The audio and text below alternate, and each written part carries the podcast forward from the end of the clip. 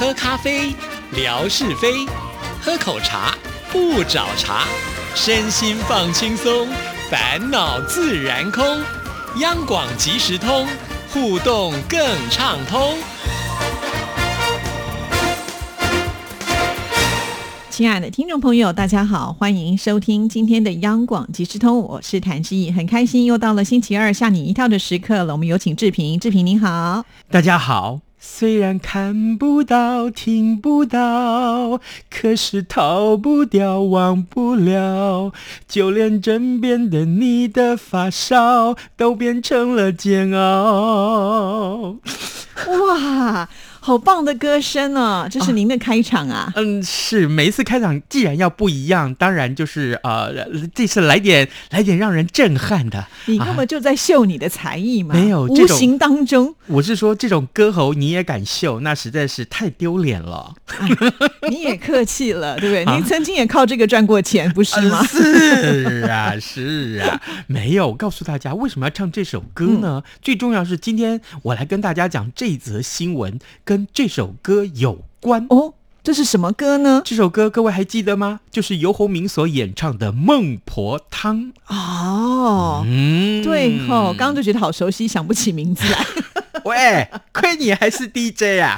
哎呀，万一去参加什么综艺节目的比赛啊，你不就露馅了吗？刚刚觉得好熟悉，好熟悉啊！对对对，孟婆汤没错，是这样。哎，这首歌好久了哈。所以喽，因为我那时候太小，所以记忆没有办法这么好。你那时候不是才一岁吗？哎，是这样啊，在河南郑州有一个街口，有一名女子，她装扮成了孟婆，她在现场熬制孟。孟婆汤引起郑州市的市民围观。我告诉你，我看到那新闻的这个影片，天鹅呀，这真是万人空巷啊！这旁边排队等着领这个孟婆汤喝的人，这几千人呐。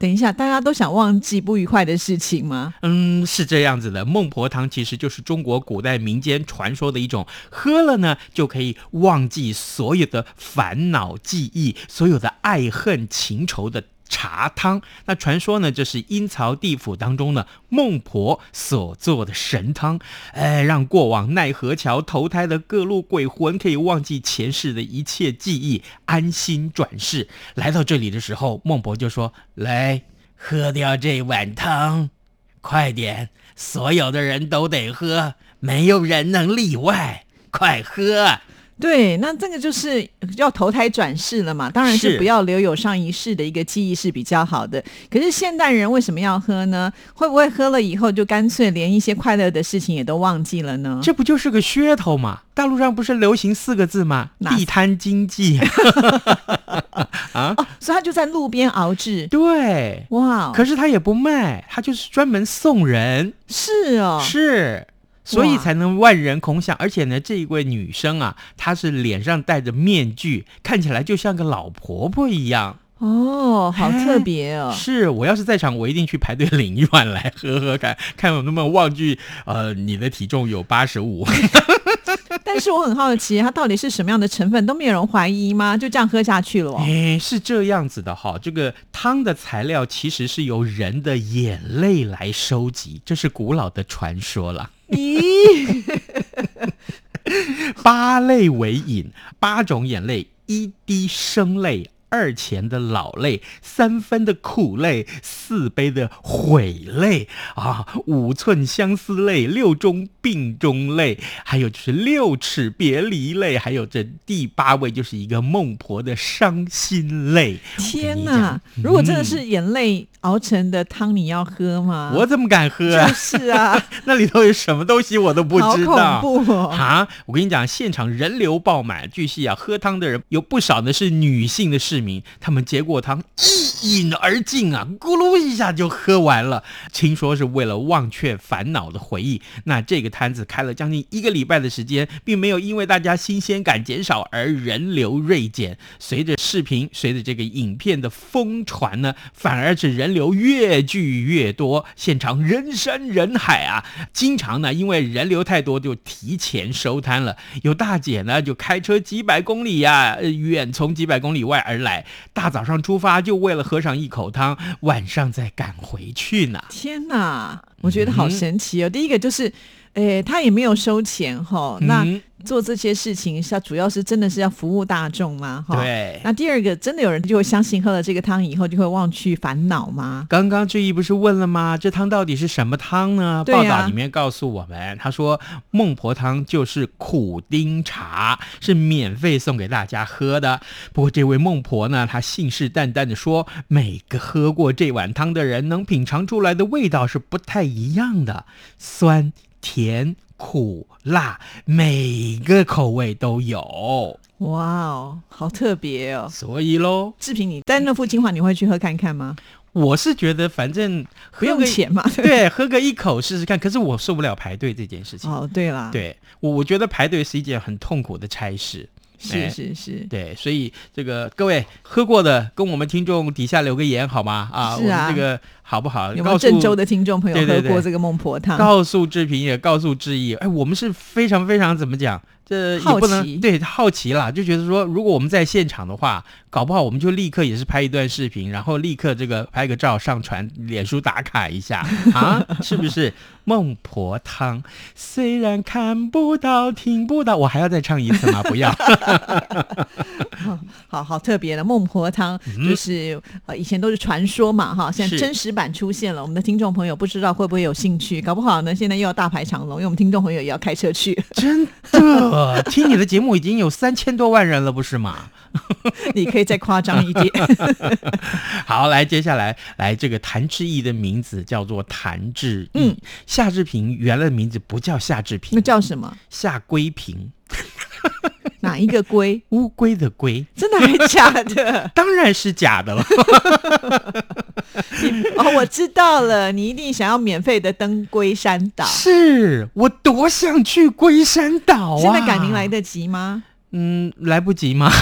八月一号才举行这个活动，这是什么活动呢？交通部的观光局东北角及宜兰国家风景管理处啊，为了庆祝龟山岛开岛二十周年，所以呢，征求全台全台湾哦，名字里面有“龟”就是乌龟这个字的民众，要有二十位，八月一号就可以免费登岛。哎，结果有一位立法委员就说啊，说哼。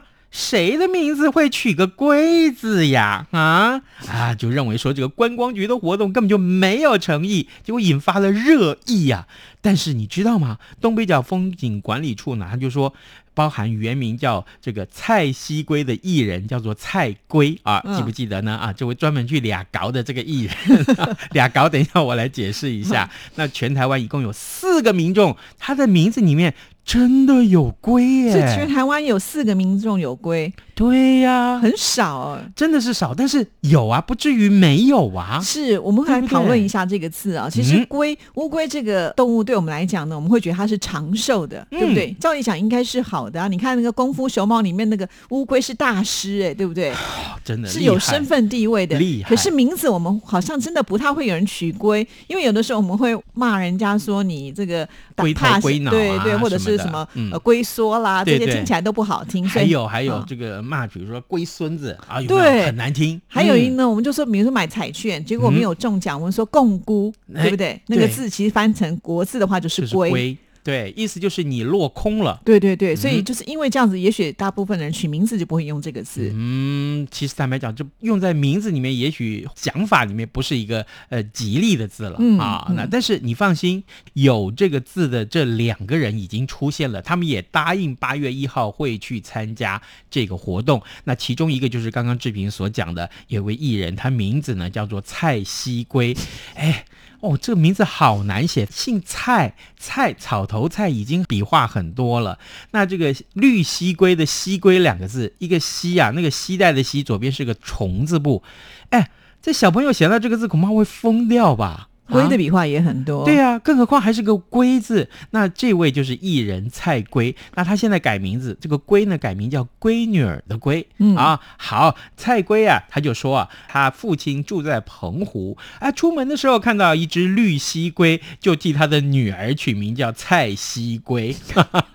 我觉得从小到大他应该被人家嘲笑。嗯，一定会的。对所对，以叫西龟很奇怪哎。所以啊，这一类的笑话很多，也有很不雅的啊，这大家自己去 Google 一下就好。对，所以蔡龟是我们台湾的一位艺人嘛，对对不对？然后那他这个呃刚刚我说了我们要解释一下，他的从事的行业，他开了一个征信社。对征信社呢，就专门捉奸，但是呢，捉奸这件事情在台湾话里面叫做俩搞，抓猴，就猴子的猴，所以呢，俩搞就是抓奸的意思。那每一次呢，Google 一下俩搞或是抓猴这两个字的时候，一定会出现蔡圭他所开的这个征信社，对，哎不过最近台湾不是通奸除除罪，化，所嗯以这个行业可能就不会这么的。对，就是他们的业务量就大减了。对对对因为呢，这个已经不能再用刑法里面的这个通奸罪来定罪了。那但是呢，仍然是可以用民法处罚条例来处罚来就是可以赔规范。偿就对了啦。对对嗯对，所以就是要用力告啊，用力地告。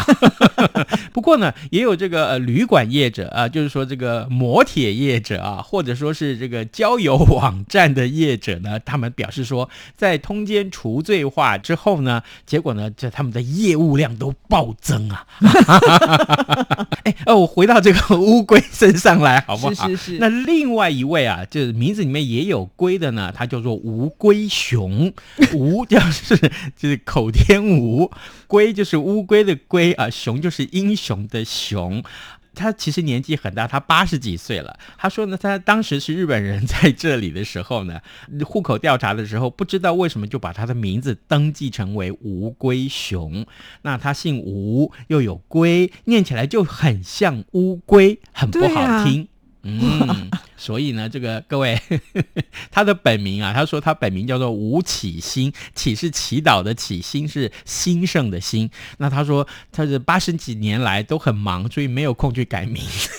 哦，是，就是他自己已经就是叫别的名字了，但是身份证上名字并没有改。对对对，哦哎、不过真的告诉大家啊，龟山岛赏金活动很精彩的对啊，以前我们只能在外面就是绕一圈，现在可以嗯登岛了哦。对，所以告诉大家，龟啊有长寿之意，又符合这个特殊性，对不对？所以呢，告诉大家千万不要忘记名字里面有龟啊。这个我们刚讲是台湾嘛，如果大陆地区的听众你名字也有龟的话，你不要感到自卑哦，真的不要感到自卑，啊要感到高兴。好而，且我觉得龟的笔画能够写得很完整的人，因为了不起。我只能说我佩服你的耐性，哈，佩服这个爸爸的创意，好吗？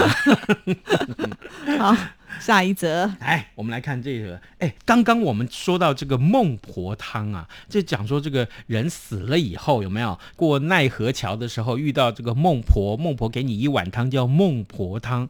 但是啊，讲到人死掉这件事情，你知道吗？台湾人很爱算命，无论结果怎么样，大家也许就会很执着的听信他。有一个女网友，她说她从小到大算过几次命，结果呢，啊、都。被对方问了同一句话，哎，事情是这样子的，呃，有一天他在路上啊，看到地上，哎，怎么有个东西掉地上，他把它捡起来，他旁边一个老太太过来跟他说，哎，小女孩，你的手好奇怪呀、啊，我看你的手，你的手相啊，嗯，小女孩，你可能活不过二十岁哦。怎么有这样子的人呢、好讨厌、哦。，对，哎，人家好心帮你捡东西耶，对呀你看到人家的手，你还跟人家说首相告诉我你活不过二十岁，那他这件事情呢就耿耿于怀。那时候他只有十七岁，那隔了一年十八岁的时候，他去找人算命，哎，这个算命先呢、看到他的手相，又跟他说，哎。有没有人跟你说过你活不过二十岁啊？真的还假的？对，就连续第二个人也跟他讲这件事情，两个人串通好？他心里面就很毛啊。对啊，谁听到不毛啊？十七岁、十八岁，你懂什么？对，对不？对？你对你的人生应该还是充满着愿景的时候，充满了各种憧憬的时候，准备好好的享受人生的时候，突然有人跟你说，呃，你可能二十岁之前就会挂掉哦，哈，那怎么办？所以呢，他在二十岁的生日前一天，十九岁的最后一天的那天晚上，他就躲在他的棉被里面哭啊。怎么办？怎么办？我明天就要走了，我要怎么过日子、结果？呢？结果他现在庆祝三十五岁生日，他也没怎么样啊。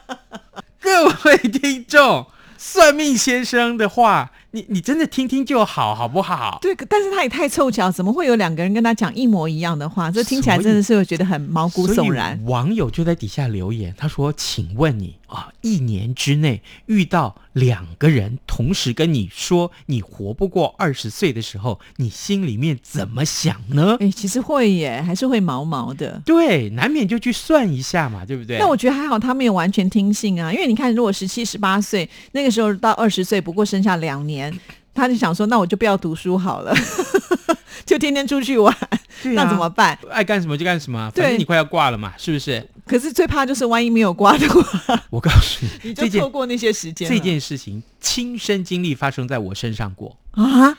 我告诉你，我从小我妈妈就爱帮我算命，可是我就是不那么爱算命，你知道吗？我还记得很清楚，我妈妈帮我算命的时候，那时候去排八字，有没有？排完了八字，那算命先生不是帮你解释一下吗？那最后呢，他就会在这个地方告诉你说：“哎，五十二岁的时候你会怎样怎样，就是那个字喽啊。”我就想，算命先生哪有这样子？就在这上面铁口直断。我那时候才几岁啊？才可不三四岁、五岁、六岁吧？就念小学的时候，你突然就在那小学生是这个呃算命的那张纸上面，红纸上面说你只能活到五十二岁，这什么意思啊？对不对？那结果哎，我就觉得很毛。这十几年来，二十几年来，就大概我稍微懂事以后，我看到这个纸的时候，我就觉得天哪！我只能活到五十二岁，怎么办呢？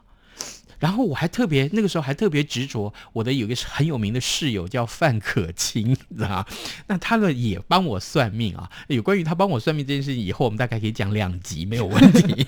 然后这个有一天他就跟我说，算完了命，他就说：“嗯，夏志平，你这个呃这个命盘里面，因为有哪两颗星在极恶宫啊？这我就不说了啊，哪两颗星在极恶宫，所以呢，你到时候会。”嗯，出车祸而亡啊！点点点点点，天哪！我那时候心里面阴影多深啊！是他有没有说是什么时候呢？没有，这倒他没有讲。对，但但是我就立刻想起了我妈妈小时候帮我算命的事情。对呀，对呀，五十二岁你都已经过了吧？天哪，怎么办呢？你已经超过了，不是吗？我快六十二。没有这点事情告诉大家，真的，呃，算命的这个说法，那只是一种约略的统计。我们讲，如果你说它真的不科学嘛，那就算了；但是你说它科学嘛，它只是一种小小的统计，呃，给你当做参考用，好不好？人呢，最后还是要努力。哎，总不能说这个算命先生说，哎，夏志平，你大概六十岁的时候，哈。你大概会有新台币五亿元，嗯，到时候你就不愁吃穿了。我总不能在家里天天等等五一降到我身边，我去买彩券也要出门一下吧？是啊，是不是？是，对，所以呢，不管说你好啊，不管说你坏，好的嘛，嗯，好啊，那我们就趁势努力嘛。那坏的嘛，听一听，警戒一下啊。这个时候也许我们小心一点。哎，这样不就好了？对啊，总不能说啊，你只能活到五十二岁，我就在五十一岁的最后一天把钱都花光，结果五十二岁还没有死，那怎么办？然后就一直到你挂掉前一天，你都穷困潦倒，是这个意思吗？是吗？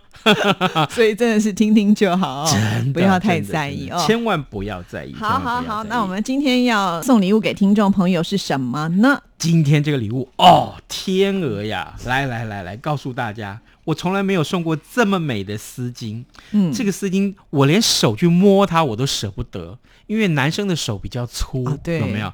去摸它都觉得我生怕我的手上面这些这些粗粗的纹路就把它勾杀了，坏了。对，这么细致的丝巾我们要送给大家。这我要跟听众朋友说明一下，就是志毅有一段时间是在中原大学上课嘛，好，那我记得好像应该是有一年的教师节他们送的，对，那因为我都。